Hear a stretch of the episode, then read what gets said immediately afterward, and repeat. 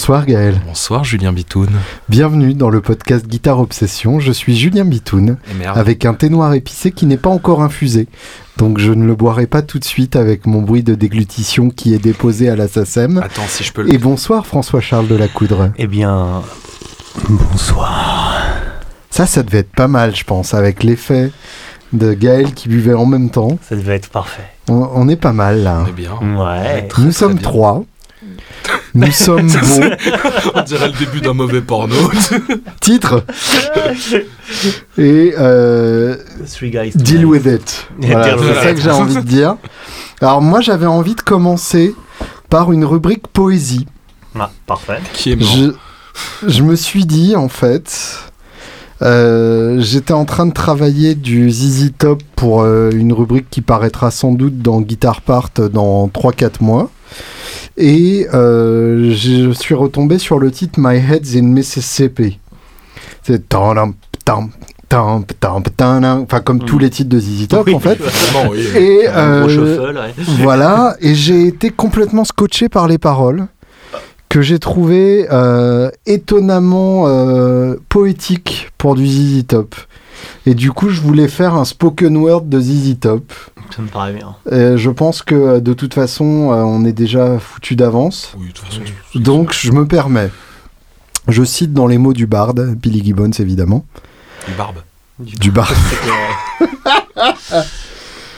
I'm shuffling through the Texas sand, but my head's in Mississippi. I'm shuffling through the Texas sands, but my head's in Mississippi. The blues has got a hold on me. I believe I'm getting dizzy. I keep thinking about that night in Memphis. Lord, I thought I was in heaven. I keep thinking about that night in Memphis. Lord, I thought I was in heaven. But I was stumbling through the parking lot of an invisible 7 Eleven. What was I doing out there? Last night I saw a cowgirl. She was floating across the ceiling. Last night I saw a naked cowgirl. She was floating across the ceiling. She was mumbling to some howling wolf about some voodoo healing. C'est chouette, non C'est beau. J'ai fermé les yeux et j'ai eu l'impression d'être à Boston un jour de pluie dans une lecture dans un café alternatif ah, végétarien. Ah, c'est vrai. C'était beau. Avec des gens qui boivent des herbes. Tu sais, très mal habillés mais que ça leur va bien. Voilà, c'est ça. vrais hipsters, tu vois. Parce que, euh, mine de rien, c'est chez Kilo Shop, mais dans la section cher de Kilo Shop. Il y, y, a une phrase en particulier qui m'a beaucoup touché, c'est I was stumbling through the parking lot of an invisible 7-Eleven. Donc je titubais sur le parking d'un 7-Eleven invisible. C'est très très poétique. Euh, ce qui est très très beau, je trouve. 7-Eleven étant, euh, pour ceux qui ne sont jamais allés aux États-Unis, les, euh, les, les, supermarchés qui sont ouverts donc de 7h à 11h, comme leur nom l'indique, et qu'on trouve un peu partout sur les routes américaines. C'est beau. Voilà, maintenant que euh, on a fait notre caution euh, culture, l'instant poésie. Voilà, je vous propose de parler de beat. Voilà, exactement. Alors, le zizi. à quoi ça sert? Non, euh, blague à part, est-ce que vous avez des trucs à dire comme ça Sur Zizi Top, d'une manière générale Non, sur, sur la guitare, sur l'obsession, tout ça. il me semblait que tu avais des... Des idées de débat à débattre. Ouais, alors débat à débattre, euh, pas forcément, mais euh, pas totalement sur la guitare en fait. Alors ok, du coup on va commencer par la rubrique. Je, je, ne t'aime pas du tout quand tu fais ça. je ne t'aime pas du tout du tout. Non, j'avais envie de parler de cordes. Ta gueule, laisse-moi parler. Je voulais parler de cordes en fait. Ouais. Ah, Vraiment, parce que c'est un truc, on en avait parlé l'autre fois. Tu sais, des changements Quand on parlait de, de, ouais, Linkin Park, ouais. Oui, déjà aussi. Mm. Et on n'était pas allé au bout du, du truc. Bah, cordes, pendu, Linkin Park. Trop tôt.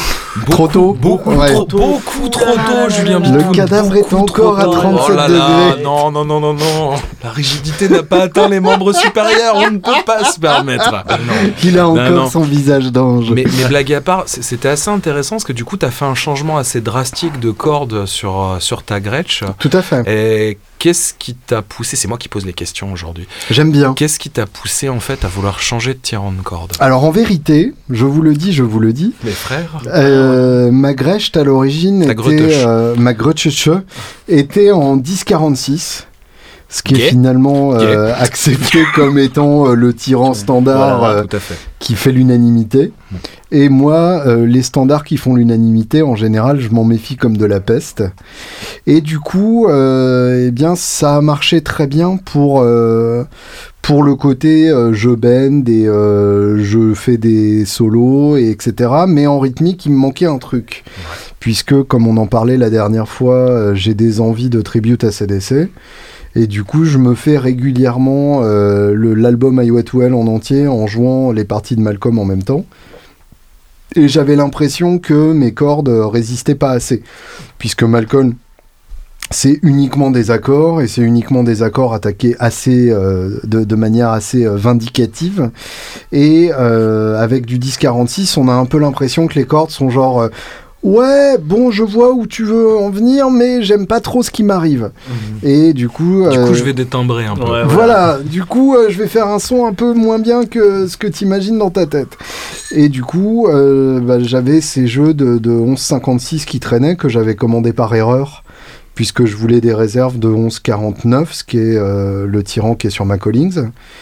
Et je me suis dit, bah, 11.52, pourquoi pas, après tout et, euh, et, finalement, donc, euh, Gaël, euh, tu as eu la gentillesse de les monter sur la Gretsch et de me faire un réglage absolument atomique. Bah, pour le coup, il fallait bien ça.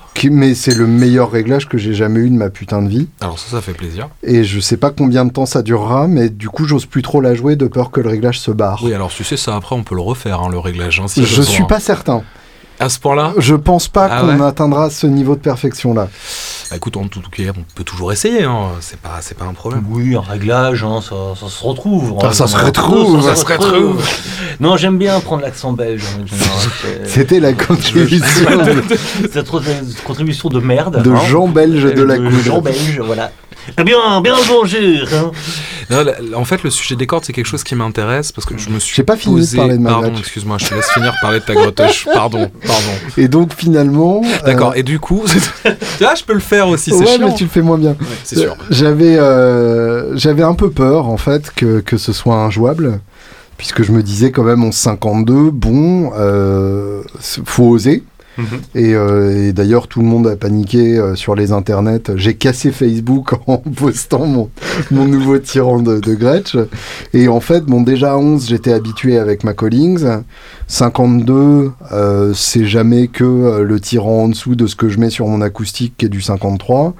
Donc finalement, pourquoi pas? Et en fait, je me suis rendu compte que ça marchait terrible, qu'on gagne en volume, qu'on gagne en, épaisseur des graves, qu'on gagne en justesse.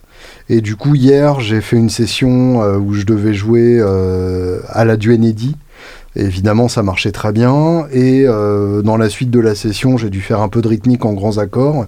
Et mes grands accords n'ont jamais eu une telle autorité. Il y a vraiment un côté autoritaire de, la, grosse corde, comme ça, du 52, qui marche vraiment très très bien. Et finalement, contrairement à ce que je craignais, on peut faire des bends d'un ton et demi euh, avec du, du 11-52, à condition que la guitare soit bien réglée et qu'on ait des, des calus euh, un peu poussés. Mhm. Finalement, c'est pas si gênant que ça. En fait, c'est un sujet qui m'a beaucoup, euh, comment dire, travaillé, pas dans le mhm. moment, le choix des cordes, parce que finalement, c'est ce qui va faire le son. Ça va être notre surface de contact principale sur l'instrument. Bah, c'est ça qui produit le son, finalement. Donc, c'est une étape euh, cruciale. Tout à fait. Il faut savoir que, euh, alors, pour ceux que ça intéresse, il y a une chouette émission qui s'appelle 50 ou 60 ans de Strat, je ne sais plus, qui est disponible sur YouTube, proposée par la chaîne guitare, pas la chaîne guitare, pardon, laguitare.com et euh, Jacques Carbonneau. Oui, tout à fait, euh, avec plein de une, une, table ronde de spécialistes. Exactement, il y a André Duchossoir, euh, il y a les, les, luthiers de chez DNG, enfin des luthiers de chez DNG, et du coup, il raconte que l'Astrat en sortie d'usine à l'époque, c'était 1152, 5, voilà, 5 ressorts au vibrato. Mhm. Donc quand même un truc très très viril. Pour le coup, j'ai tendance à penser que le 942 monté d'usine ou les 946, c'est à mon sens plus de la corde de démo pour vraiment te dire, bah tu vois, ta guitare a des cordes, elle va sonner comme ça. Mais 10-46, Tu les entends, les, tu, tu, tu entends les, les hordes de trolls Oui, qui oui, s'apprêtent à, à taper. je n'ai pas peur. Non, mais 10-46, ça me semble être une bonne base pour un diapason 25.5, trop léger pour un diapason type Gibson. Mhm. Euh, moi, Mhm. perso, sur euh, tout ce qui est Fender, je monte du 10-52 en standard. D'accord. Je m'en suis même, euh, on va dire, inspiré pour tout ce qui est extended range. Donc, euh, Alors justement, je me posais la question, ouais, on va revenir au Ouais, extended range. ouais. 1052, est-ce que c'est pas déséquilibré? Parce que c'est comme pas. le 946, ce qui est un tyran hybride entre le 942 et le 1046. Et Est-ce que une guitare structurellement est conçue pour supporter un tyran hybride Ah, j'ai jamais constaté, alors je pourrais pas dire avec autorité oui c'est conçu, non c'est pas conçu. En tout cas, Mhm. moi j'ai jamais constaté de déséquilibre euh, sur le manche. Je monte ça depuis des années sur euh, divers instruments type Fenderien et j'ai jamais eu de problème de manche qui volait ou trucs comme ça. Ouais. Du moment que le réglage est bien réalisé, tu vas avoir un confort supérieur parce qu'en fait, plus tu vas monter dans les tours en termes de diamètre de corde, plus ça va te permettre d'avoir un réglage bas Mhm. d'avoir de la tension, d'avoir aussi une respiration et une projection supérieure. Et euh, on est pas mal de guitaristes quand on fait une session en studio, par exemple, à installer un tirant de corde légèrement supérieur pour justement bénéficier d'un claquant et d'une attaque supplémentaire. Ouais. Euh, je parlais de l'extended range euh, tout à l'heure.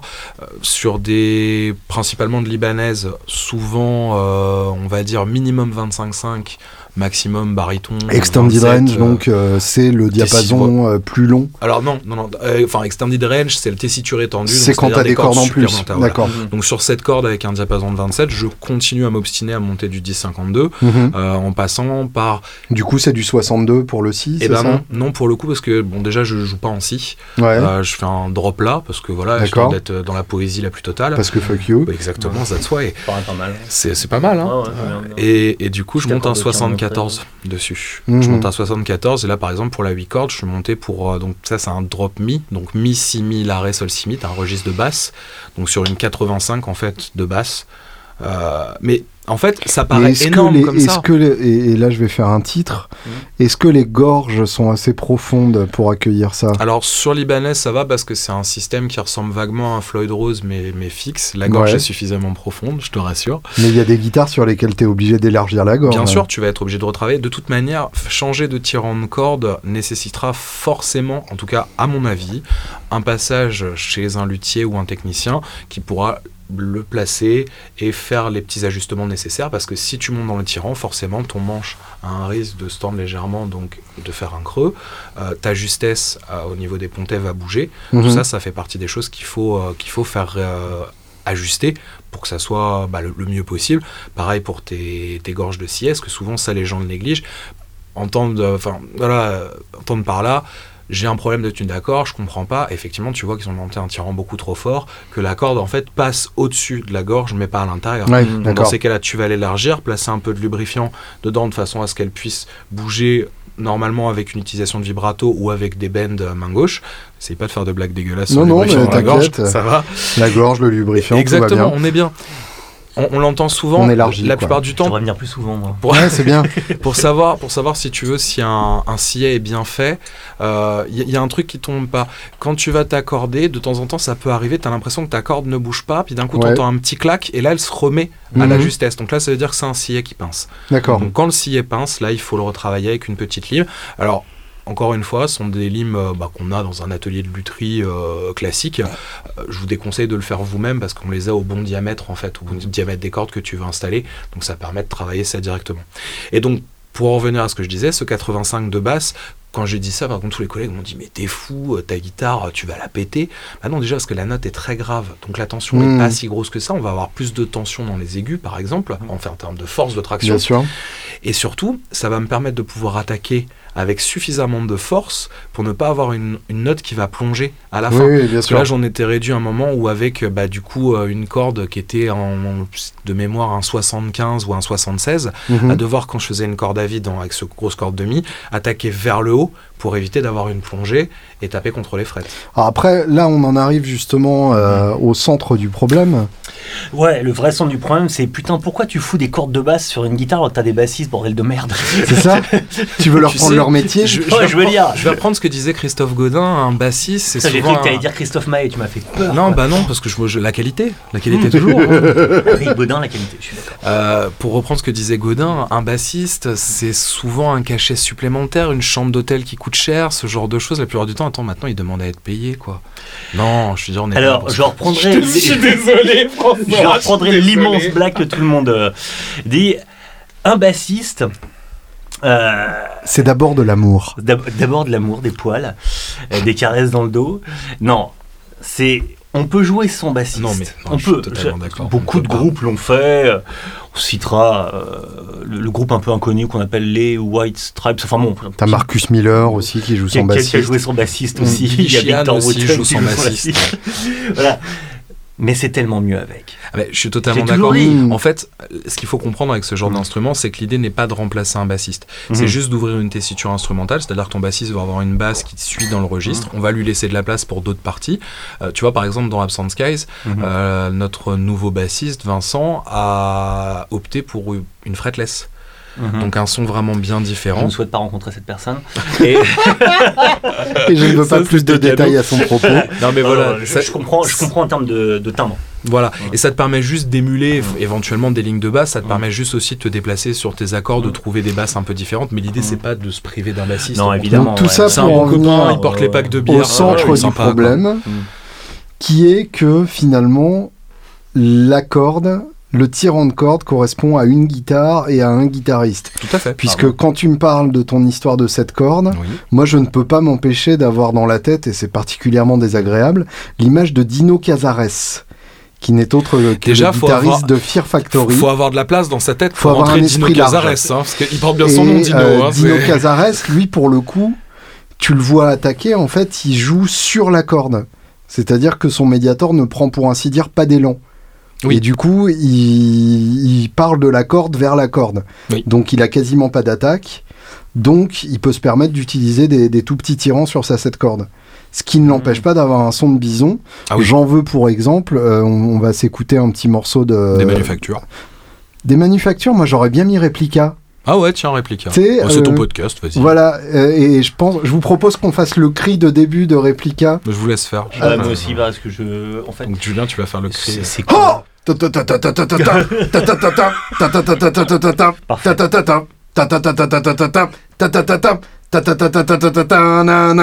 Oh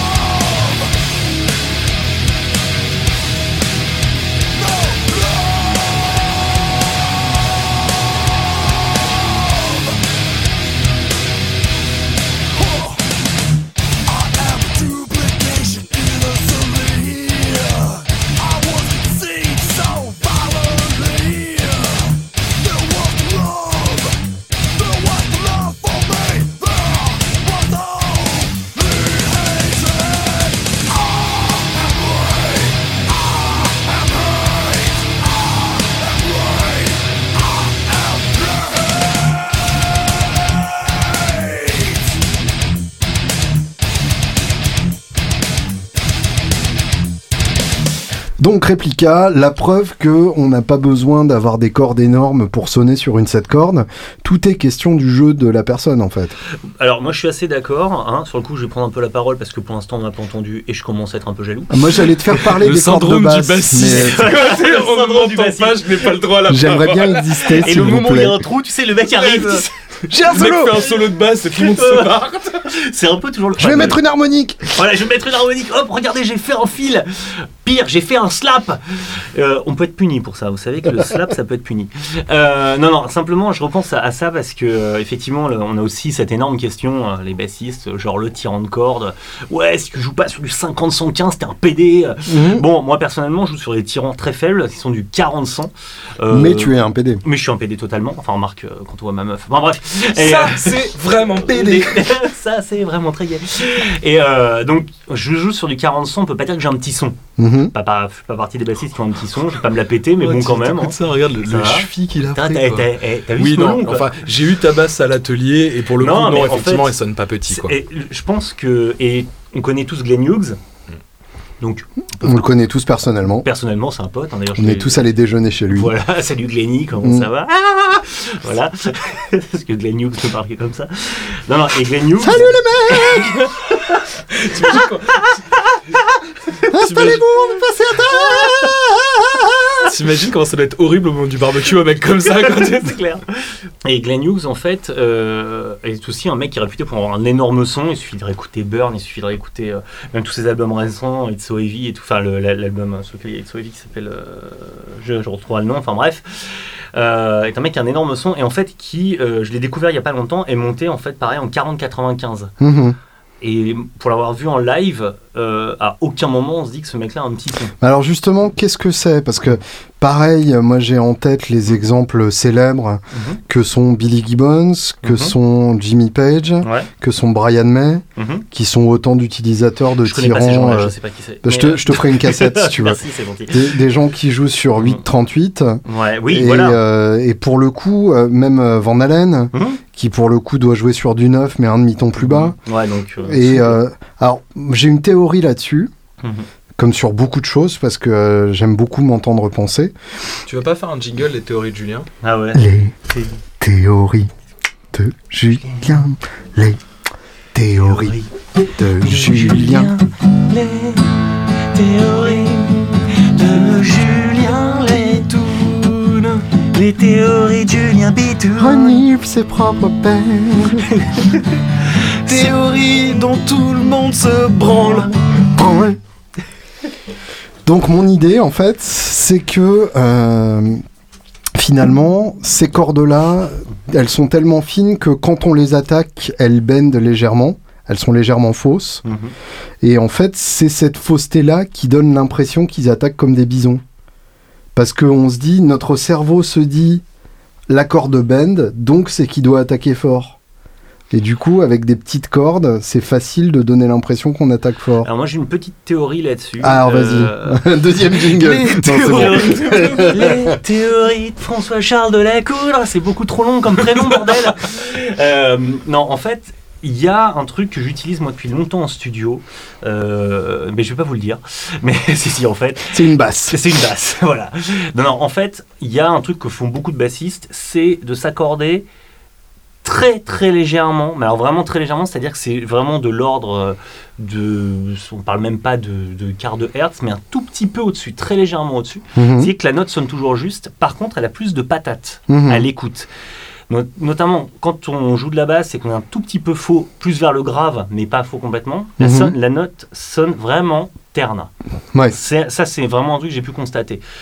Et en fait, de lui donner un tout petit peu de peps à l'accordage, c'est-à-dire, mais vraiment rien, je dis pas d'a- d'accorder euh, vraiment le, le- le quart de ton au-dessus, mais genre très légèrement au-dessus, ça la rend plus brillante dans un mix. Ça Mhm. lui donne un peu plus de patate. Et je pense que quand tu dis que, effectivement, quand ils attaquent, ça bende légèrement, effectivement, ce gros son de bison, ça leur donne en fait simplement plus de patate pour l'oreille. Mhm. Parce qu'elle est très très légèrement, alors vraiment, on... c'est presque pas quantifiable. Mais je pense que l'oreille le ressent. Ouais. Et d'un seul coup, les notes sonnent plus brillantes. Et Mhm. je parle pas brillante dans le, dans, dans le son, dans le, dans le timbre, juste elles ressortent plus par rapport à l'harmonie qui est en dessous. Mhm. Et je pense qu'il y a aussi de ça. Voilà. Et alors, je, je voudrais revenir sur un débat qu'on a à peine euh, effleuré, Mhm. qui est cette putain d'association entre la virilité et la taille des cordes. Ah oui, alors ça. Et alors ça, Bon, là, je pense que c'est sociologique. hein, Mais tout je pense- hein. tout je ce pense qui est que plus gros est peut forcément décider- plus viril. Donc, on moi, peut je suis un décider exemple de ici et maintenant. Ouais. d'en terminer pour toujours Ouais, avec des phrases comme ils font les mêmes pour hommes, Oui, c'est qu'on a. Donc on Alors, a. ça t'a- ça t'a marqué, ça c'est pour une petite fille. Oui, ouais, c'est du tyran de fillette, Voilà. du tyran de PD, euh, de tous ces, toutes ces phrases. Et à l'inverse, euh, un tyran de bonhomme. un tyran de bonhomme. Voilà. Je, je pense qu'on peut dès maintenant décider d'en arrêter définitivement avec ça. Oui, je, ne parle pas uniquement en tant que chien de garde de l'homophobie rampante, Bon, mais euh, aussi en tant que guitariste qui a longtemps joué sur un tyran qui n'était pas fait pour lui, Mm. de peur de passer pour un faible. Ah oui. Ah Parce oui, que ah oui, c'est quand même grave là, Bah à ce oui. niveau-là. Ah oui. mais j'ai beaucoup à compenser, je te montrerai. Euh, quand j'étais petit, Je dois avoir une loupe. non seulement j'étais pas grand, mais en plus euh, je me sentais obligé de jouer sur du 10-52 parce que je me disais que c'était un vrai tyran. Oui, c'est Et vrai. en vérité, euh, quand je suis redescendu au 1046, je me sentais beaucoup mieux sur un diapason Fenderien euh, 100 ans. Du coup, est-ce qu'il n'y a pas euh, un côté concours de bits euh, qui, est, euh, qui, qui peut finalement être euh, nocif euh, à l'idée de, de choisir les bonnes cordes pour soi Je pense notamment à, à Stevie Ray, qui est tout le temps utilisé comme exemple. Ouais, voilà. Et, Alors euh, ça, ça excuse-moi, mais dans le genre de belle connerie, le mec qui se colle les bouts des doigts à la cyanolite, c'est-à-dire qu'une fois que la cyanolite s'en va, les cales s'en vont, donc il n'y a plus rien à faire. Quoi. Mais de toute à façon. Stevie Ray est un con, ça, on est d'accord. Stevie Ray n'a aucun talent et a tout piqué à Albert King en moins bien. Moi, j'aime bien Quand Stevie c'est pas. Hendrix. Là, J'entends déjà les armées de trolls aux portes du Mordor. Venez, je vous attends Euh, euh, J'adore Julien, c'est mon pote, mais je m'associe pas à cette idée. Mais en tout La cas, direction de Guitare Obsession décline toute non, responsabilité. c'est moi la direction. Quand on- Assume toute responsabilité. Est-ce que Stevie Ray n'a pas fait de mal aux doigts de beaucoup de guitaristes influençables? Ouais, mais est-ce que Stevie Ray s'est seulement posé la question de se dire tiens, est-ce que je vais utiliser un, un tyran euh, énorme? Je pense qu'il a utilisé simplement le tyran qui lui convenait. Mhm. Parce que C'est bon, vrai que physiquement, il était déjà, il était c'est- c'était déjà une masse, et quand on voit masse, ses hein. doigts, il Oui, avait il des a- il a- putains de doigts, Ah, quoi. il avait des des gros doigts. quoi. ouais. Et je pense qu'en fait, il a simplement été chercher un tyran qui lui convenait à lui, sans se poser plus de questions que Mais ça. je, en fait. je parle des gens qui sont qui se comment dire qui se servent de, de Vaughan comme d'un prétexte à mettre des grosses cordes sur leur guitare. Mais on a le même truc avec Pastorius ou Marcus Miller et C'est-à-dire bah euh, pareil, euh, soi-disant Pastorius avait une action de cheval sur son sur sa fretless. euh, euh, J'ai pouvait- entendu ça pour le mec de, de la Motown aussi. Oui, alors bon, lui sur le coup, c'est un petit peu vrai dans le sens où il a pas fait régler sa basse quasiment. En... Il a jamais fait régler sa basse. Sachant qu'il venait de la contrebasse, Il venait en plus de la contrebasse. Donc ça, on peut comprendre euh, qu'il ait, euh, qu'il ait besoin de cette action un peu haute sous les doigts pour retrouver la sensation de la contrebasse. Mhm. En revanche, il a jamais euh, émis l'idée que c'était grâce à ça qu'il avait son son. Ouais, il a simplement émis l'idée qu'il ne changeait pas ses cordes pour conserver son son. Mhm. Ça, ça c'est vrai. Après l'action de sa basse, je pense que lui s'en a commandé très bien, il s'en foutait un peu complètement. Mhm. Et elle a jamais été réglée, et à tel point qu'à la fin elle sonnait même faux, euh, et que c'était d'ailleurs un, des problèmes pour les enregistrements. Mais je pense que lui s'est jamais posé la question en, ce- en ce terme-là. Ça lui convenait comme ça. Il a trouvé ce qu'il voulait là-dessus. Euh, idem pour Pasto, ça a été démonté euh, quelques années par, euh, par son, par son Rodiz, le, le Guitar Tech, Mhm. qui euh, lui s'occupait des basses et dit non, non, mais c'est moi qui m'occupais de faire les réglages. Il a jamais été monté avec une action de cheval. Ouais. Euh, il devait certainement avoir une action qui lui convenait, mais en regardant les vidéos, on pourra en avoir vu un paquet. euh, il a une action tout à fait normale sur, sur, sur ce type d'instrument, sur une, sur une jazz bass. Idem pour Marcus, qui joue avec un tyran 45-105, qui est un tyran médium Mhm. sur une basse, euh, sauf qu'il est quand même réglé assez proche de la touche, ça s'entend. On entend les, les, les, les frises euh, et il arrive à, à faire slapper les cordes juste en jouant au doigt. Euh, J'ai une ça, curiosité de, de guitariste Mhm. là-dessus. Euh, quelle différence ça fait sur une basse, le tirant de corde Parce que sur une gratte, tu as les bends qui Mhm. sont le, le principal euh, euh, ennemi des, des gros tyrans. mhm. Sur une basse, de toute façon, on bend à peine. Bah alors ça dépend parce que moi je fais partie des bassistes qui bend. Ouah putain moi je bend. et, euh, et, et voilà j'aime beaucoup utiliser le, le- Insert jig joke here. Voilà, exactement. Non mais j'aime beaucoup utiliser le, le vibrato aussi et tout ça. Mhm. C'est surtout euh, bon un peu pour la main gauche, mais ça dépend de ce qu'on de ce qu'on veut dire encore une fois. Euh, mais je pense surtout pour la main droite en fait. Ok. Euh, la main droite, ce qui va gé- générer toute l'attaque, tout le, tout, toute la- le, le son qu'on veut donner à la note, c'est vraiment la main droite. Et certains ont besoin d'avoir une attaque, enfin une des cordes très très tendues pour Mhm. obtenir le son qu'ils veulent. D'autres ont besoin d'avoir des cordes moins tendues pour obtenir ce son-là. D'accord. Euh, en revanche, euh, je connais bon nombre de bassistes qui ont des plus gros sons avec des, petits, des toutes petites cordes et euh, sans que ça pose de problème. En fait, je pense que c'est vraiment toujours une question de confort. On en revient à ce que tu disais. Le, monter des cordes qui nous correspondent pas, euh, je pense que c'est une connerie Mhm. en fait. Et, euh, et pareil, je suis un peu saoulé de voir les mecs qui mettent ouais, euh, tyran de PD, les mecs qui jouent. Ouais, super, pensez ce que vous voulez, sauf que euh, je suis désolé, moi j'ai vu des j'ai vu des mecs comme Pascal Mulot, je défie euh, quiconque de jouer euh, avec une vélocité comme celle de Pascal avec des tyrans de 45-105. Pascal il est Ouais. monté en 35-90 euh, et il veut pas monter au-dessus parce que ça lui correspond très bien et c'est pas un mec qui a un petit son, c'est un mec qui, qui joue, qui joue vraiment monstrueux. Mhm. Victor Wooten, d'après ce que je sais, est monté en 40, euh, 40-100. Il était monté aussi en 45-105. Les mecs ont plutôt tendance à descendre sur ces tyrans-là. Ouais. Et puis ils prennent surtout des tyrans qui leur correspondent. Marcus joue 45-105 parce que ça lui correspond.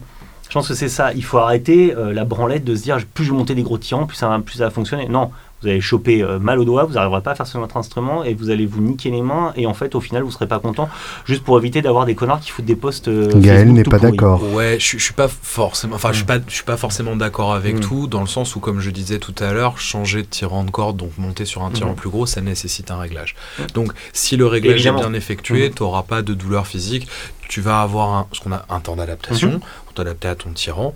euh, Qui s'appelle le temps d'init. Oh Énorme blague. C'est toi aussi, tu aimes les blagues Viens loler avec nous. Envoie Bitoun au 3635. Bitoun au 3635. Euh, non, comme je disais, enfin comme tu le disais tout à l'heure, au niveau de, euh, on va dire du, du troll bas de gamme qui va te dire que Mm. ça c'est un tyran de petite fille ou quoi. J'ai pas mal de clients à l'atelier qui vont euh, venir avec la question qu'est-ce que je dois mettre comme tyran sur ma guitare Je Mhm. leur dis écoutez, moi j'ai un avis sur la question qui n'engage que moi, qui reflète mes goûts personnels. Je pense que par exemple sur votre guitare, un minimum c'est un 10-46. À vous d'essayer. À vous d'essayer un ou deux tyrans histoire de voir ce qui vous convient le mieux, de le garder un moment. Euh, moi je prends du 10-52. Il peut m'arriver, selon l'instrument que je vais avoir, de revenir sur un 10-46, puis de revenir en 10-52. En fait, là, l'idée, c'est de faire un petit peu de pédago, de dire il y a un tyran qui va correspondre. C'est juste d'un point de vue personnel. Je trouve que les cordes plus épaisses ont tendance à mieux convenir à ce que je fais, dont aussi pour le studio. Comme je te disais, monter des cordes légèrement plus, plus épaisses pour Mhm. bénéficier d'un petit peu plus de tension, un petit peu plus d'attaque et de clarté. Après, c'est relatif aussi sans doute au style musical que je vais faire. Ouais. Et euh, j'ai pas la même attaque que, que Moi, ce serait plutôt l'inverse. Ouais. Parce qu'en live, avec l'adrénaline du moment, j'ai tendance à attaquer plus fort qu'en studio. D'accord, Même Pareil, si, ouais. même Ouais, si vu qu'on enregistre en live, finalement, euh, ça revient à peu près au même. Ouais, Et si on écoutait un peu de musique? C'est pas mal. ouais ce serait bien. Parmi tous les artistes qu'on a cités, qu'est-ce que vous aimeriez Je sais entendre pas, il a parlé de Jaco et compagnie. Ouais? Jaco. Ouais, non. Euh. On peut écouter un truc euh, autre qu'un bassiste? et si on, Oui, aussi, et si on écoutait François-Charles de la Cour? Non, non, plus. Non? Non. non, Non, toujours non. pas. Non, vraiment pas. Euh, Je veux pas vous imposer ça.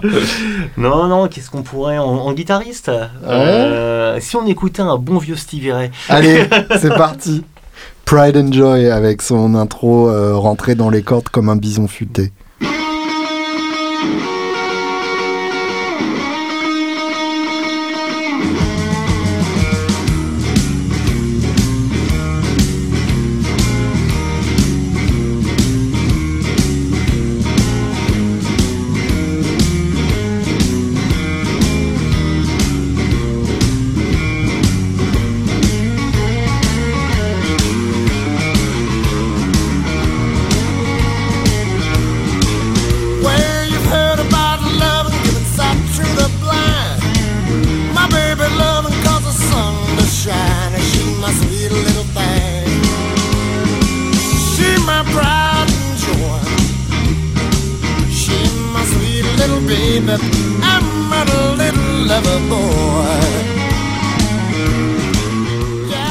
Pour continuer euh, et terminer ce débat sur les cordes, que, que j'intitulerai déjà euh, dans ma tête euh, sur SoundCloud Théorie des cordes. Bien. Le- Yes C'était un high 15. Voilà. Euh, je me disais que on pourrait évoquer très rapidement les marques et les matières. Hmm. Parce que finalement, euh, tous les 1046 ne sont pas nés égaux. Euh, déjà, il y a toute, le- toute l'histoire de filet plat. Ouais. Alors, je, je crois l'avoir déjà dit dans ce putain de podcast, mais faites-moi le plaisir d'arrêter d'orthographier filet plat comme un filet de pêche, avec un putain de T qui n'a rien à faire ici. C'est la corde qui est filée de, de manière comme un collant par exemple qui est filé. Donc elle est filée de façon plate. C'est pas un filet plat qu'on met autour de votre corde. Donc arrêtez d'être con deux minutes. Votre orthographe euh, véhicule un sens. Et si vous voulez véhiculer le vrai sens, utilisez la bonne orthographe. Alors là, vous le voyez pas, mais il est tout rouge. Il a la grosse veine qui bat Je sur la tempe. plus.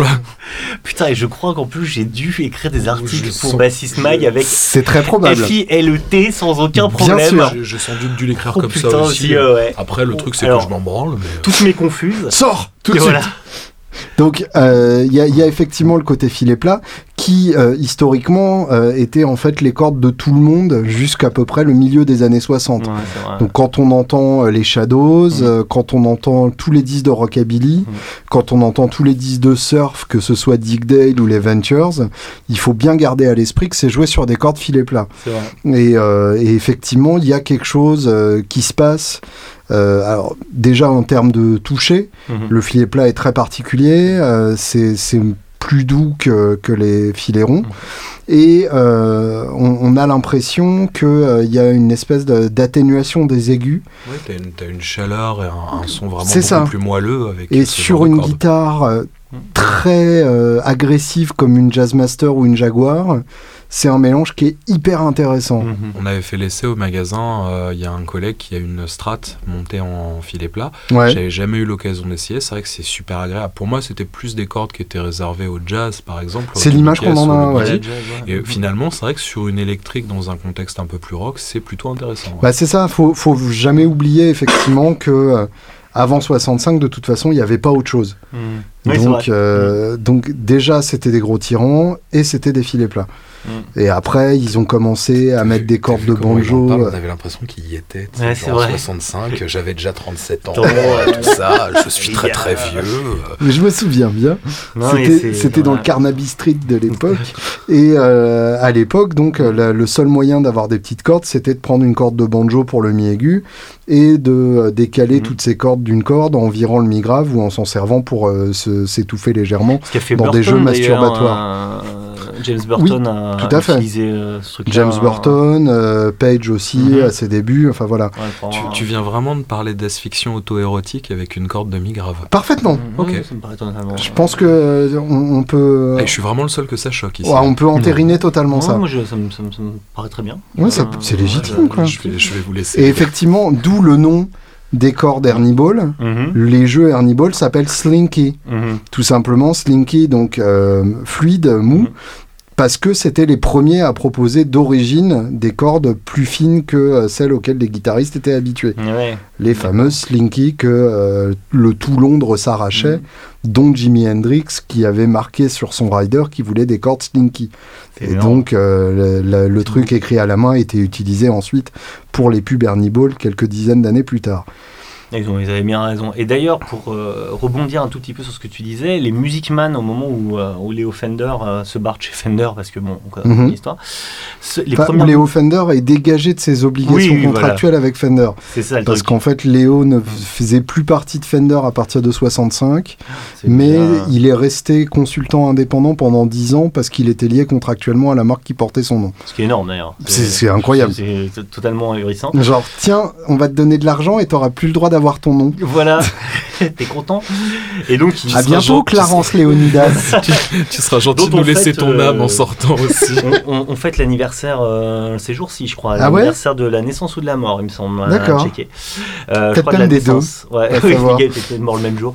Euh, non, les Music Man, les basses Music Man, en fait, euh, réputés pour euh, leur gros micro actif et leur électronique euh, tonitruante, Mhm. sont montés d'origine avec des filets plats. Intéressant. Et ça, effectivement, je l'ai je l'ai eu de, de sources euh, sûres par Laurent Coquelaire qui me l'a confirmé. Mhm. Euh, Nicolas Chelly aussi, donc qui sont quand même de. En même temps, c'est pas étonnant, c'est quand même des basses qui ont quand même beaucoup de niveaux de sortie. Exactement. Très agressifs. très agressif dans les aigus. Donc en fait, Ouais. ça devait vraiment. Je crois que c'était filet plat ou voire même filet demi-rond, Mhm. un des deux. Mais de toute façon, pas filet rond. Et pourtant, euh, on était déjà à l'époque où les, les cordes à filet, à filet rond existaient sans aucun problème. Ils ont des filets ronds, vive la La Bretagne. Voilà, exactement. Et voilà. Alors, quelles, que- quelles sont vos marques de prédilection? Euh, personnellement, pour. Alors, Déjà, euh, la question subsidiaire qui va avec, est-ce que vous croyez aux marques? Ou est-ce que Dadario et ah non, il y, y y a vraiment une différence Ouais. structurelle et sonore et de toucher entre, entre les cordes. Ça. Euh, Donc on a le droit de se branler. Tout Ouais, à fait. Ah ouais, non, mais là, c'est même conseillé de se masturber furieusement. hein. Mm. Ouais, ouais. C'est bien un truc sur lequel on peut se masturber pour pas trop cher, c'est les cordes. C'est vrai Certes, c'est Et vrai. les médiators. Et les médiators. Ouais. Après, voilà. Pour, euh, pour Et dire- les enfants. Mais ça, tu vas couper. Ah oui J'ai- tu sais, J'ai j'ai failli la faire. Je me suis dit, la petite la blague pédophile, Pédophile au calme. obsession. Ouais, Voilà. pédophile obsession. Pédovert obsession. du coup, personnellement, pour électrique, moi j'utilise des élixirs. Euh, elles ont un son un petit peu. Ouais, non, mais je sais, quand je dis ça, tout le monde dit ouais, Eh, machin. c'est pas des Et- cordes de PD, ça? On n'avait pas dit qu'on arrêtait. T'es abonné à la chaîne guitare ou quoi Les vrais bails Salut Pierre Journel, Si tu nous écoutes. le Pierrot. En plus, qui est au Japon en ce moment. C'est vrai. Ouais, il Qui doit, kiffer. qui doit apprendre à manger des anguilles vivantes. Ouais. Je peux finir de parler de mes cordes Bah, moi, je préfère là Pierre- maintenant on s'en branle Pierre maintenant Journal, que tu nous as dit que c'était des élixirs.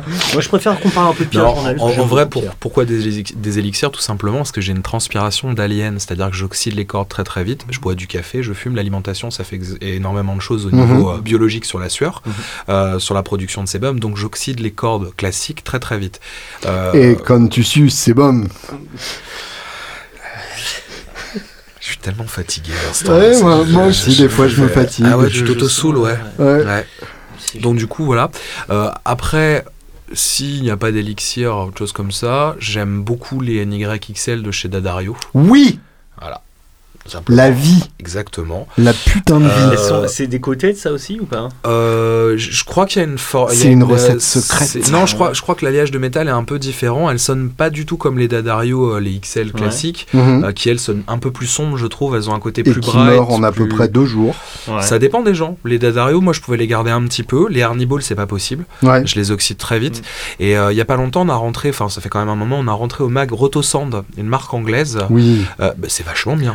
Je suis. Représente Voilà, Rotosin. Represent. Et c'était La transition et c'était dit, rêvée. Voilà, et c'était dit sans, voilà, c'était pas calculé du tout, mais, Mais voilà. c'est très très bien. Ben écoute, moi voilà, j'ai, euh, j'ai, je suis euh, fraîchement et, et, et puis avec un grand plaisir en Orser Autosound. Mazel tov Mazel Tov et donc euh, merci, merci euh, Manuel et puis euh, merci Julien de m'avoir euh, mis en contact. Et Julien, si tu nous écoutes. Julien, voilà, mon cher Julien. Et euh, effectivement, alors moi je suis assez. euh, j'ai essayé plusieurs types de cordes pour la basse. On a, on a le droit à trois, trois ou quatre types de cordes qui sont euh, des alliages nickel. euh, les, les- sont bien, ils sont nickel. voilà, c'est son nickel. Nickel chrome. Et il y a les, les fameuses euh, aciers euh, basiques, les styles. euh, qui eux pour le coup sont acier. Ouais, c'est vraiment acier. Et derrière, on a deux trois trucs, euh, bon, euh, voilà quoi. Mais effectivement, il y a vraiment une différence de son entre les, les steel strings et les, et les nickel wound, Mhm. euh, qui sont vraiment très très différentes. Moi, je suis très nickel wound, euh, d'une pour le toucher, parce que c'est beaucoup plus doux. Au toucher, ça arrache moins. Et euh, en revanche, effectivement, les steel strings growlent un petit peu plus. Il y a du, Comme Dave. Voilà, Dave growl, voilà, exactement. Euh, genre, vous pouvez, euh, pour vous donner une idée du son, euh, euh, vous écoutez euh, genre des bassistes comme McKagan ou Sheehan, voilà, qui ont un son euh, hyper growly. Et c'est fait aussi avec ces cordes-là. Et Rotosound, euh, notamment, fait des super. Euh...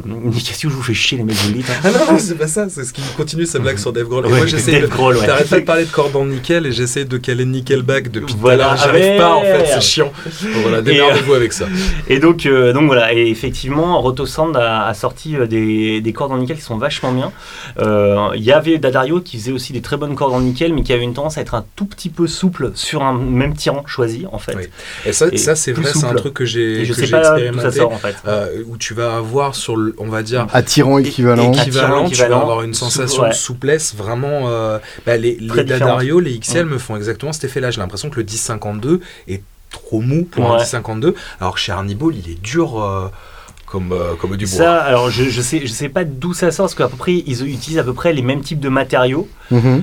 mais Je effectivement. pense que la euh, méthode de tissage, ouais. euh, de la corde, le filetage, tout ça, ça doit jouer dans Mais le- typiquement sur les élixirs, Mhm. j'ai cette sensation-là. Qu'elles sont Je- plus molles Que, non, euh, que Elles sont un peu plus dures. qu'elle me résiste euh, au bend.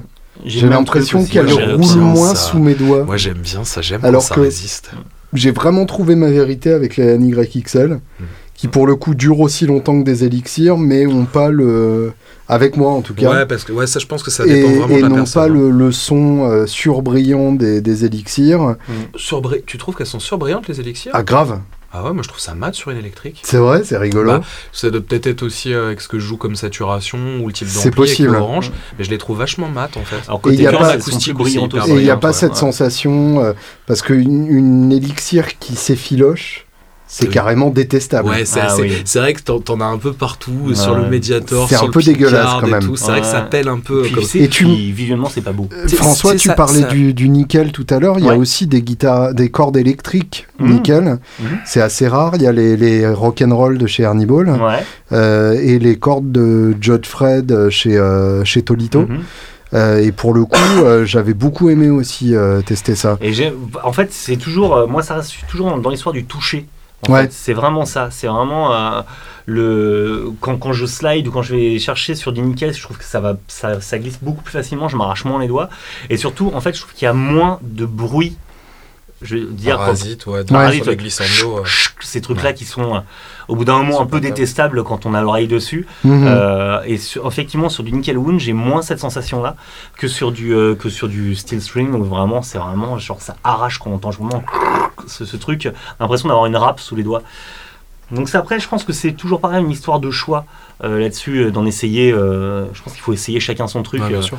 et n'hésitez pas, euh, comme on dit, les cordes ça vaut pas hyper cher. Mhm. On peut les changer hyper régulièrement et puis euh, puis voilà quoi, tu vois. Je, je- je repensais à ce que tu disais sur Arnie Ball, il n'y a pas que les Slinky qui existent, ils ont quand même d'autres euh, d'autres références dans leur gamme. Les paradigmes, Euh, notamment. Alors les paradigmes, j'ai essayé ça sur ma Les Paul, honnêtement je suis bluffé. ouais. Je leur ai fait la misère, c'est-à-dire que je les ai posés sur la Paul, je ne les ai pas nettoyés, même essuyés une seule fois. Mhm. Et elles ont gardé une et un claquant et un toucher bah, doux sans vraiment s'oxyder. Euh, J'ai acheté ma Les Paul il y a quoi 5 ou 6 semaines, un truc comme Mhm. ça. Pas besoin de changer les cordes pour le moment. Donc les paradigmes, pour le coup, tu as vraiment une sensation de clarté définie d'attaque. Euh, J'avais pas du tout aimé les Cobalt, par exemple, pour leur Mhm. côté vraiment rêche au niveau du toucher, puis ce côté un peu un peu crin-crin. Les M-Steel, je les avais pas essayés, donc ça, je, je pourrais pas en parler. Mais entre nous, ouais, vraiment les paradigmes, pour le coup, ils ont fait fort parce que ce qu'ils vendent, tu sais, de l'argument euh, commercial de c'est garanti 90 jours, je crois, Ouais. euh, en, contre la casse, contre la corrosion. Et honnêtement, c'est vrai, je suis passé d'un accordage un ton en dessous à un open de dos euh, pour les covers de Townsend. Bien sûr. Tout a résisté nickel, alors qu'on je me réaccordais entre chaque prise, je l'ai remise en standard, puis je l'ai repassé en ré, puis je l'ai passé en do, etc. Enfin, tu vois, ça fait quand même pas mal de, de violence sur les cordes, Mhm. mais elle a, elle a, elles ont très bien résisté, c'est assez impressionnant. C'est bon à savoir. Donc bref, on peut retenir que ça vaut le coup d'acheter quelques, quelques, jeux de cordes, ouais, ouais, ouais. Ouais, de se faire un panachage Et- et, et de temps de, en temps de aussi, cerner un peu ce qui, ce qui de vous temps faut. en temps, c'est bien de, de- de changer un petit peu euh, parce que les goûts euh, évoluent selon les périodes, selon l'expérience. Et bien et penser à adapter selon sa la guitare aussi. Exactement, vraiment. si vous avez un cheptel, si vous avez la chance d'avoir plus d'une guitare, il y a fort à parier que ce qui marche sur l'une marchera pas forcément sur l'autre. Puis de toute manière, alors ça c'est pas c'est pas du placement produit à deux balles, mais il vaut mieux quand vous achetez votre, euh, vos cordes dans un magasin si euh, il y a un guitar tech, s'il y a un vendeur compétent qui peut vous les installer, vous faire le petit setup qui va bien. Hmm. Il vaut mieux le faire faire. Ça vous coûtera un peu de main d'œuvre, mais vous y gagnerez énormément en confort derrière. Et la plupart du temps, on installe les cordes et on fait le petit réglage au passage Bien sûr. sans, sans prendre plus. Et donc, pour parler méthode, euh, finalement, euh, acheter euh, de la corde de base à pas cher euh, dans cinq tirants différents, trouver le tirant qui vous va et ensuite chercher dans, Dans toutes les, marques. de cordes Ouais, et les ça modèles me semble de être cordes. une bonne. euh, ouais, c'est un peu empirique comme méthode, c'est cool, j'aime bien. Ouais, J'avais envie de dire ouais. empirique. Bref, chacun voit midi à sa porte. Exactement, et, mais et faut les vaches sont bien gardées. Exactement. Écoutons maintenant Paradigm Shift de Liquid Tension Experiment.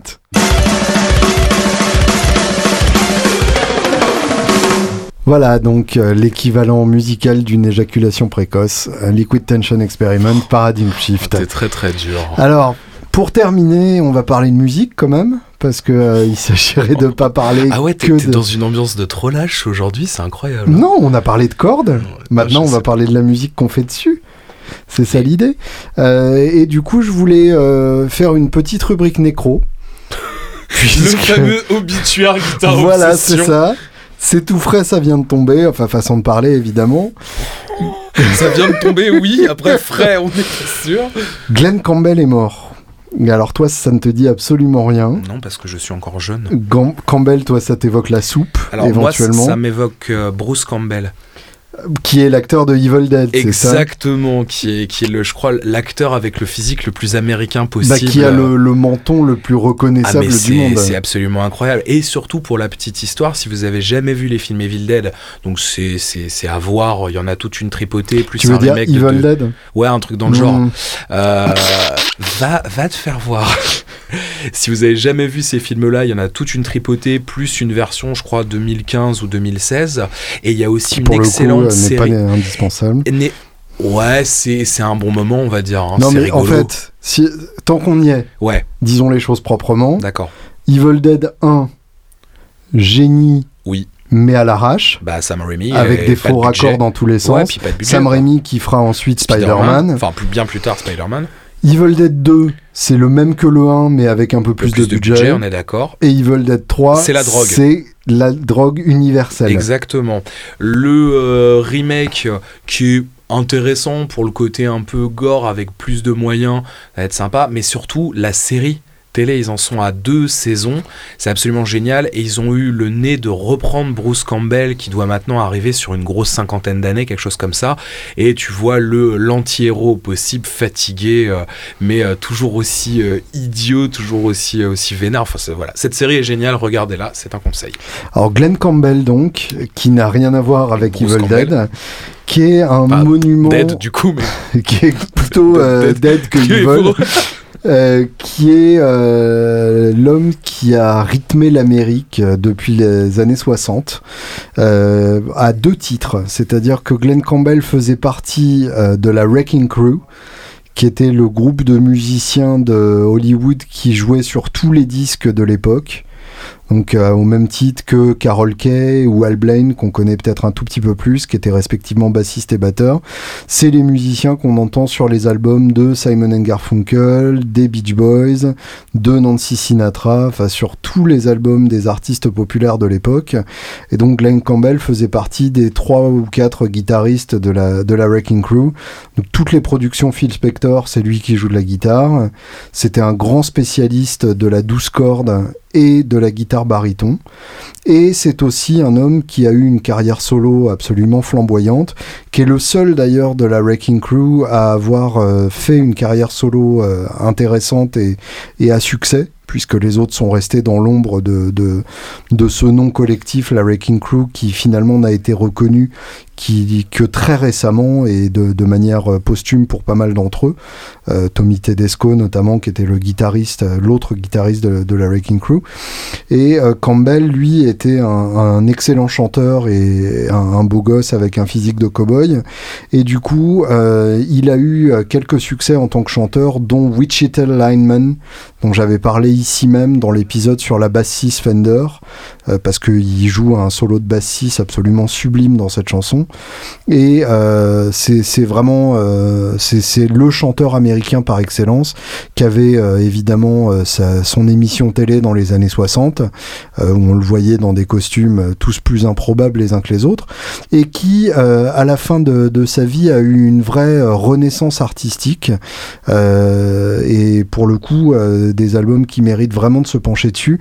Euh, celui que j'ai vraiment euh, fréquenté énormément c'est un album de 2011 qui s'appelle Ghost on the Canvas, donc le, fantôme sur le canevas, et qui est un album absolument bouleversant, qui est vraiment très très très très très très beau, qui est comparable à ce que euh, Johnny Cash a fait à la fin de sa vie, c'est-à-dire ces albums crépusculaires où on sait qu'il y en a plus pour longtemps, et du coup on n'a pas envie de déconner à faire un demi-album qu'on n'assumera pas complètement. Là voilà, on sait que la faucheuse est proche, et du coup on va pas lui mentir. Suite à Ghost on the Canvas, il a été touché par la maladie d'Alzheimer, ce qui pour un chanteur qui tourne est euh, un arrêt de mort direct. Donc il a tourné pour sa dernière tournée en luttant tant bien que mal contre Alzheimer, avec ses paroles euh, sur, euh, sur des prompteurs, etc.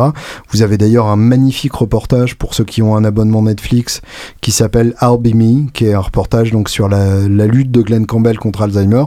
Alzheimer a gagné, hein, euh, depuis ce matin c'est officiel, mais ça ne nous empêche pas de continuer d'apprécier son œuvre protéiforme 2011, donc Ghost on the Canvas.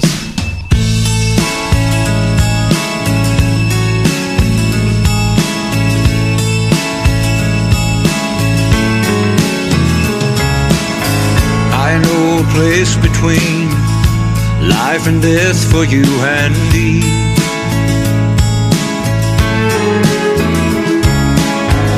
Best take hold on the threshold of eternity and see the ghost on the canvas. People don't see us canvas. People don't know when they're looking at soul. Et pour terminer, Gaël avait un coup de gueule à passer Non, c'est le, dans le milieu du métal que pas- personne n'écoute. Ce n'est pas, ce n'est pas un coup de gueule, c'est juste un, un constat euh, sérieux et très triste, malheureusement. On est beaucoup dans la tristesse dans cette Ouais, deuxième partie de- ouais, de, ouais, de ouais, ouais, l'épisode. Bah, En fait, c'est c'est un peu un épisode héroïne, c'est-à-dire qu'au début c'est hyper fun, vrai, c'est ça. puis Puis après coup, ça ça devient retombe en glauque. fait. C'est ça, coup. tu te mets à devenir parano, tu bats, transpiration. C'est ça. euh. Non, je, je suis triste parce qu'en fait, Trivium continue à faire de la musique. Alors Trivium, moi ça m'évoque pas grand-chose, donc va falloir que tu m'expliques. Trivium, c'était quand, quand j'étais quand j'étais petit garçon du métal en Mhm. 2007, il y a une dizaine d'années. euh, c'était un, un groupe dont le guitariste et chanteur euh, avait exactement le même âge que moi, et ça me faisait quand même rêver parce que bah il avait déjà un groupe signé qui produisait des albums. Ils ont sorti leur premier album, il était tout jeune ce, ce Mhm. Quand même un sacré talent euh, guitaristique dans la composition. Lui C'était pas un peu présenté comme les nouveaux Pantera euh, ils époque, étaient hein plutôt ouais ça ou avec euh, un grain de voix vraiment très Metallica. Tu sentais que c'était euh, tu sentais que c'était un fan de Hetfield et, et voilà qui chante comme un marin pêcheur. exactement avec un hier toutes les toutes les fins de phrases euh, exactement. Euh, le temps a passé et Trivium est devenu, à mon sens, beaucoup moins intéressant euh, jusqu'à. Est-ce qu'on peut dire que leur musique est devenue triviale? Exactement. Je t'attendais, j'attendais que tu la fasses. Euh, Ils jusqu'à sont à la a- poursuite de leur inspiration. jusqu'à il y a quelques jours où un nouveau, enfin on va dire un vidéoclip, ouais, est sorti. Euh, c'est dommage, il manque quelque chose. Tu vas dire tout est là, le son est là, la technique y est. Par contre, bah pour moi la compo n'a pas de relief. Et dans le même temps, en fait, et ce qui m'a vraiment, euh, vraiment fait du mal, un groupe que j'adore en tant que bon hipster du métal que je suis, Mhm. qui est Spawn of Possession, a annoncé Personne ne connaît. et oui, mais c'est l'occasion de découvrir. Donc Spawn of Possession a annoncé dans la plus grande des indifférences son split pour des raisons financières, techniques, euh, pour tout ce qui fait le quotidien d'un, je pense, d'un groupe de métal qui veut, euh, qui veut tourner, c'est-à-dire bah. Tu les- veux dire qu'ils ont jamais touché les droits du film Spawn? Non, mais j'essayais d'être sérieux là deux secondes, c'est chiant. En fait, c'est d'autant plus triste que je les, je les avais rencontrés à une époque où Gorod tournait avec eux, ils avaient fait la tournée européenne, et c'était des mecs qui étaient, qui étaient complètement tarés, mais, Mhm. mais très sympas en fait. Vraiment un côté, on est content de voyager, de rencontrer du monde, de découvrir, de discuter avec des, avec des gens, et... euh, Juste voir un message Facebook, même pas relayé par euh, un éventuel label ou quoi que ce soit, disant euh, ouais c'est vraiment trop compliqué d'arriver à faire quelque chose. Euh, on est désolé, mais on sortira pas de nouvel album. Et en fait, en tant que groupe, on n'existe plus. Hmm. Et, euh, je trouvais ça dommage parce que c'est un groupe, si tu veux, euh, qui proposait quelque chose dans leur musique extrême, dans leur style, donc un death technique vraiment très véloce. Euh, C'était pas juste de la performance. Il y avait une profondeur dans tout. Il y avait une recherche dans le mix où tu sentais au fur et à mesure des albums une progression sur le son de guitare, sur le mix, sur l'ambiance. Et les- le dernier, par exemple, avait un mix qui était, même si la musique était violente et agressive, le mix Mhm. lui n'était pas. Il adoucissait vachement le tout et ça rendait écoutable et digeste pour un fan du genre hein, évidemment. Mhm. et là de, le, de les voir euh, juste faire un bah un truc qui leur ressemble quoi. C'est à dire Mhm. ouais euh, allez la vie continue et merci pour tout les gars. Ça ça piquait un peu quand même. C'est un groupe pareil bah, je le dis souvent hein, c'est un groupe qui compte pour moi. Euh, voir euh, les voir laisser tomber alors qu'il y a un potentiel, il y a un talent derrière et voir ce qu'on se tape à côté avec le dernier Trivium, bah ça m'a rendu triste et euh, du coup, bah ils, ils vont me manquer. Tout On peut peut-être terminer du coup sur un titre de Spawn of Possession. Ouais, Qu'est-ce qu'on écouterait comme titre par on exemple fera le on fera le choix après euh, tous les deux si tu veux. On va prendre un passage qui est peut-être pas trop euh, extrêmement Non, mais on violent. va prendre euh, un titre entier euh, vu que c'est la fin. Euh, ben écoute, à ce moment-là, ils ont un, ils ont un super album euh, qui s'appelle In Curso, qui est sorti de mémoire en 2014, Mhm. euh, qui pour moi était celui où même si le son n'était pas forcément le plus travaillé, ils étaient au top de leur jeu et de leur envie de faire du death technique. Donc je te laisse le choix sur l'album de À prendre tous les coups, le meilleur titre c'est le premier. Euh, non, c'est une intro un peu éthérée avec des samples. Ah merde, ils On font ça. le deuxième du coup. ouais. Bah fallait bien commencer les concerts à un moment. Hein. C'est le temps d'arriver, d'allumer l'ampli, de poser la bière et tout. euh. Mais c'était vraiment, enfin, c'était vraiment des forces de la nature les mecs. hein. C'était des, des gros balaises d'américains et honnêtement, j'ai passé une soirée avec eux. Au bout de, je sais que les Américains ont cette capacité-là, mais t'avais vraiment la sensation de franche camaraderie au bout de Mm. 10 minutes, comme si c'était des potes que t'avais pas vus depuis longtemps. Ouais. Et alors, je sais pas si c'était le fait d'arriver avec les copains de Gorod, donc du fait d'être pote de pote, ça t'introduit toujours plus facilement. Bien sûr. Mais non, vraiment, j'en ai un, excellent souvenir et ils avaient fait un show dans des conditions qui n'étaient pas forcément terribles et tu sentais qu'ils s'amusaient, mais comme un groupe de lycéens qui fait, son concert. Et je me rappelle du chanteur qui me disait, mais en plus, mec, il y avait des gonzesses. Comme si c'était le truc qui n'arrivait jamais dans le fort de virginité qu'est le death metal technique. Voilà. Donc, euh, Spawn of Possession va beaucoup me manquer. Trivium me déçoit profondément. Euh, C'est la merde sur ce. euh, Salut! Est-ce que tu dirais que ton cœur saigne? Oui, mon cœur saigne. Bonne semaine à toutes. Bonne semaine.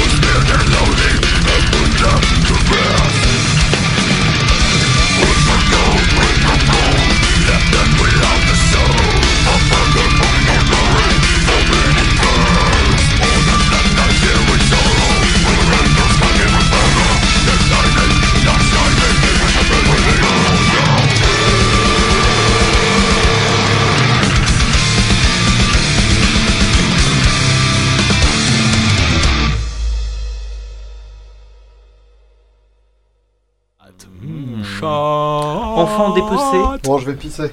Très bien. Voilà. Donc du coup, tu laisses le truc tourner là Bah ouais, si jamais vous avez un truc à dire pendant que je suis pas là. en tout Euh, cas, Je peux lâcher une caisse. Ouais, ça peut être jouable. Ouais, mais après, on va parler près du micro, Ouais, c'est pas ça très peut, agréable. voilà. quoi. Non, mais qu'est-ce qu'on pourrait dire Je sais pas. euh, Moi, je pense, Oui. sérieusement, hein, je le dis depuis, depuis très longtemps, la strat avec un, un Floyd Ouais. et un seul double au chevalet Ouais. va revenir à la mode d'ici un an. Et tête pointue. Ah, D'accord, tu, tu le dis depuis les années 80 en fait. Depuis le moment où elle était à la mode et au moment où elle a disparu finalement quoi. Mais, alors, non, mais je suis sûr, non, vraiment, j'ai ce sentiment depuis à peu près un an déjà. Ouais. Donc je me dis, bon, je dis dans deux ans, donc là maintenant ça va faire un an. Je suis persuadé que cette gratte-là va revenir à la mode. Après, euh, c'est vrai que Charvel, alors même s'ils sont pas forcément dans les genres un micro et tout, ils sont quand même revenus vachement à la mode. Il est vrai. La Super Strat est revenue. Et les têtes pointues. Ouais. Ça, je suis sûr. Parce qu'en fait, bon, en ce moment, tout le monde se, se branle sur les trucs à P90. Ce que je peux comprendre, ça sonne très très bien. Euh, Oui. Un seul micro euh, au chevalet et tout ça. Et je pense que l'évolution. Tout le monde, c'est-à-dire Julien en fait, c'est ça, Non, se branle non, un seul micro P90 quoi. Non, non, non, mais Julien aussi, mais plein d'autres guitaristes, notamment avec qui je travaille, euh, aiment beaucoup les P90, à raison d'ailleurs. Et puis on peut même citer au-delà de gens avec qui je ne travaille pas encore, mais ça ne saurait tarder, dont Jared James Nicole. Salut Jared, je serai bientôt Tu avec toi sur scène. Tu sais que j'ai fait son interview au Hellfest. hein. Ah, très bien, mec super cool. en Il est plus. gentil Ouais, comme tout. ça c'est un, cool. c'est un amour. Et bah lui, fan de ce truc-là, tu Ouais. vois. C'est vrai. Et je me dis, bon, beaucoup de grattons ont tendance à revenir là-dessus. Le gratteux des Dead Daisies aussi, un des gratteux, euh, je parle pas de galerie, je mets de l'autre, euh, toujours avec le truc. Et puis... Donc je me dis, un moment ou un autre, la strat monocouleur, tu sais, genre Mm. jaune, Ouais. rose, Ouais. rouge, bleu, tu vois, toutes ces, toutes ces Mm. couleurs bien Des pénibles, années 80 quoi. tête pointue, tu vois, Ouais. avec euh, le, le gros Di Marzio avec un capot, tu sais, enfin pas un capot, un capot, Les mais bobines de les- couleur. les ouais. bobines de couleur et le trémolo, je suis sûr que ça revient. Dans un an, ça se vend comme des petits pains. Ouais. 1, 2, 1, 2. Vous avez raté, j'ai fait une superbe imitation de Georges Brassens à l'instant. Ah Ouais. merde. Du coup, voilà, j'ai- j'aimais bien. Je vais vous la refaire d'ailleurs. Je- vais vraiment le faire, Julien. Je vois ton air affolé. Ah non, c'est juste que je. Je pense qu'il faut que vous vous rapprochiez du micro quand même. Et je lui ai mis ma bite dans son cul. Voilà. C'était- pour moi, merci, bonsoir. C'est parfait. Je pense que ça ponctue à merveille l'ambiance Oh, euh, l'ambiance du podcast. Oh merde. Voilà. C'est en fait. Pour toi, une imitation de Georges Brassens, ça consiste juste à chanter avec une grosse voix en jouant de la guitare Non, acoustique. parce qu'il y avait l'inflexion vocale qu'elle est avec, c'est un truc qui se travaille ça. Pardon, je... je, je trouve que tu nous arnaques un peu. Euh, bah, j'ai envie de te répondre, je t'emmerde, parce qu'à la limite t'as pas payé, donc euh, voilà. J'ai envie de te répondre bonsoir Gaël. Bonsoir Julien Bitoun.